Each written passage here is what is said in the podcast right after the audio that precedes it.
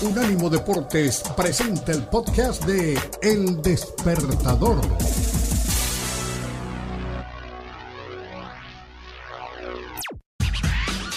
So I just want to thank my boss first, but also I want to tell you something. Yes. How you moved on in your life. I think we can all congratulate you because we, you were an amazing player and now you're an amazing commentator. So bravo Eva. Es el momento en el que felicitaban por seguir adelante, por pasar a ser comentarista, por no darse por vencida a Yelena Dokic. Eh, Yelena Dokic, una de las primeras que reportó abuso de parte de su padre en el Tour de la Huita. Eh, últimamente hemos tenido, lamentablemente, en demasiadas ocasiones, quejas eh, y confesiones de problemas de salud mental de grandes atletas. Hablamos de Michael Phelps, hablamos de Simone Biles, hablamos de Naomi Osaka. Y ahora Yelena Dokis confesó no solamente que ha sufrido de depresión y ansiedad mucho tiempo, que los médicos le han ayudado, que ha podido pasar la página, que sabe que hay mucha gente sufriendo, sino que en algún momento estuvo a punto de lanzarse desde el balcón de su departamento. Eh, qué bueno que nos estamos concientizando cada vez más de que no somos máquinas, de que cualquiera puede tener eh, problemas de salud mental, ansiedad, depresión, y de que hay que tratarlo y hay que pedir ayuda. Está bien pedir ayuda y está bien no estar bien. Don Javier Fausón, ¿cómo le va? Bienvenido. ¿Qué tal? Muy buenos días, Kenneth. Muy buenos días, Puma. Un saludo para, para, todos ustedes, para Dani, para Tommy y para todos los oyentes del despertador. Bueno, tremendo, tremenda esta presentación que hiciste sobre un caso que debe haber billones, pero bueno, este fue público. Estamos hablando de Jelena Dokic, una tenista que supo ser número 4 del mundo y que a través de un posteo se, se sinceró o confesó, no sé cómo es la, qué, término utilizar, eh, pero dio a conocer que eh, estuvo a punto de suicidarse en, abril de este año y que, bueno, su historia en el tenis eh, fue fulgurante, una, una, adolescente que llegó a cuatro del mundo, fue semifinalista de Wimbledon, tenía un tenis muy, muy fuerte, muy rápido, pero entraba y salía de, los lugares top con facilidad. Eh, y, en los últimos años jugaba muy poco, se retiró en 2014 y cada tanto, sobre todo en Australia, porque ella eh, se radicó en Australia, se y, y, y, tenía muy buenas actuaciones allí, y, pero en forma todo muy esporádico. Bueno, la confesión que hizo o lo que publicó en su, en, en, su, en su cuenta de redes sociales es que sintió un vacío, una desesperación, una angustia tremenda que la, la llevó a, a, a, estar a nada de lanzarse al vacío desde un piso 26, realmente estremecedor, eh, impactante. Eh, y, uno dice una persona que pudo ganar millones de dólares, que supuestamente tiene la, vida eh, sencilla, pero no todo, no todo pasa por plata, lo hemos hablado muchísimas veces eh, en, este programa, en el despertador. Y, ella a lo largo de su vida ha atravesado situaciones muy difíciles, sobre todo de su padre, que era su entrenador, eh, que abusó de ella, y evidentemente son cosas que eh, una persona no puede olvidar, sobre todo cuando, es, eh, cuando uno es muy chico y tiene alguna situación traumática, evidentemente no, no lo puede superar y así que bueno, una, una, una horrible haber leído esa, esa noticia. Eh, pero bueno, lo que siente hoy su forma es la forma de comunicar. Algunos la criticaron porque no, no, no se trata eh, profesionalmente.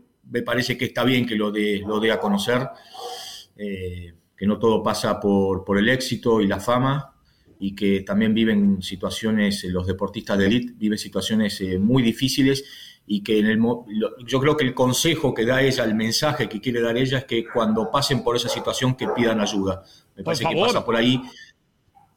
Eh, me parece que está, está muy bueno, pero, pero el, el, mensaje, ¿no? ¿no? No, por supuesto, no lo que vivió, pero bueno, de, de, describe una, unas palabras eh, que, que retratan el hecho con, con crudeza, ¿no? Eh, muy, muy y duro. Tema, y es un tema, sí. es un tema eh, Javier, antes de que venga el Puma con más preguntas del tenis, porque tenemos que aprovechar a Javier Fausón. Eh, usted puede leer su contenido en unánimodeportes.com y sus videos y todo lo que nos cuenta del tenis a nivel mundial. es un, es un tema, it is okay not to be okay, digo en su momento Michael Phelps, es un tema que ya no es tabú, el mundo se está abriendo al tema, y claro, lo que decía Javier, ella lo que quiere es decirnos, si están mal pidan ayuda. De eso se sale también, es una enfermedad, es algo que muy seguramente en ese momento crítico no lo puedes controlar tú solo, no puedes contra ello, pero sí hay mucha gente que te puede ayudar. A ver, Puma, con Javier Fausón. Javi, con el abrazo de todos los miércoles, em, preguntarte que nos platiques más bien acerca de lo de eh, Medvedev, que vuelve a ser el número uno, pero antes de que entres en eso, eh, y hablando justamente del tenista ruso, este fin de semana pasó algo increíble, perdió la final acá en Holanda en el torneo de Hertegenbos en contra de Team eh, con un apellido un poco complicado holandés, Van Eindhoven, que era número 205 del ranking. Y después, eh, mi estimado Javi. Digámosle team. Dejémoslo en team, Digámosle team. Digámosle team. Incluso ya Wimbledon le dio un wild card para, para que vaya a jugar. dejémoslo en team, si quieres. Sí, bueno, para el Puma es sencillo, la, es sencilla la pronunciación. Bueno, ya no más 205, era 205 antes del, del, torneo que ganó de Hertogenbosch y ahora ya es el número 106 del mundo, un, bueno, eh, inesperado vencedor de, ese certamen. Eh, le ganó en la, ronda inaugural a Matthew Ebden y después sus rivales eh, fueron cada vez más de jerarquía, sobre todo Taylor Fitz en la segunda etapa, número 14 del mundo, el francés Hugo Gastón. En semifinales, un top 10 ya, Félix, Félix Auger-Aliassime, el canadiense, y en la final, el número 2 del mundo, que ahora es número 1, después nos vamos a referir, el ruso Daniel Medvedev, a quien aplastó 6-4, 6-1 en la final. Yo la verdad no lo tenía visto, sí de nombre, de seguirlo en los chalpos. Yo miro todos los resultados, pero nunca lo había visto jugar. Impactante.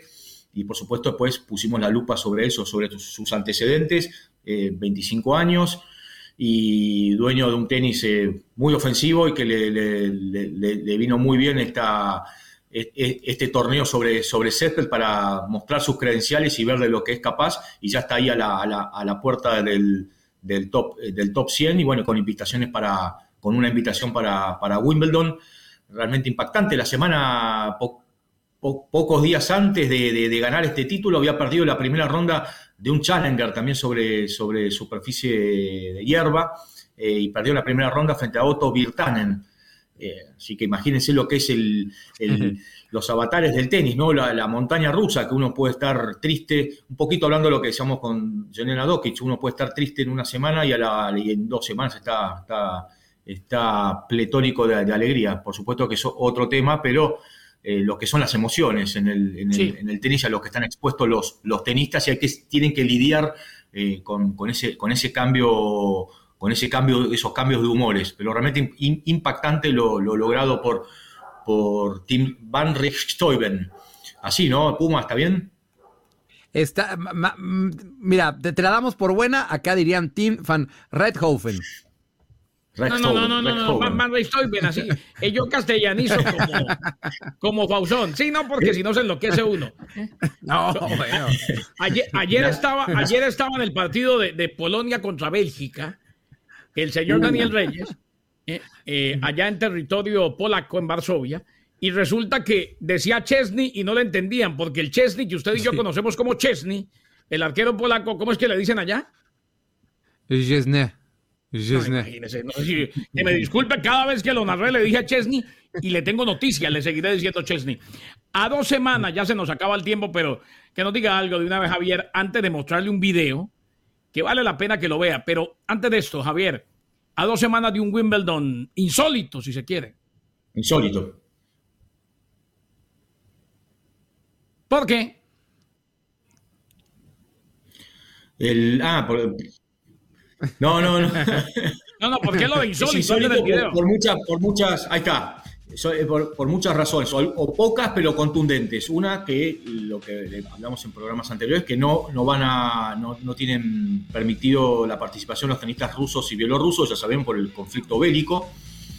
Y eh, después la decisión del ATP eh, de, no otorgar puntos en, este Gran Slam, el, tercero de la, de la temporada, lo cual trae aparejado unas consecuencias tremendas, que muchos jugadores por, vaya a saber por qué, pero por, por este tipo de determinaciones van a perder los puntos logrados el año anterior. Increíble, cuando no, no, no son culpables de nada, simplemente de, de una toma de, de, decisión de un, de un, certamen y la posterior eh, y, y, la respuesta posterior del, del, del ente organizador, de, que nuclea a, la, a la Asociación de, tenis, de, Tenistas Profesionales, insólito.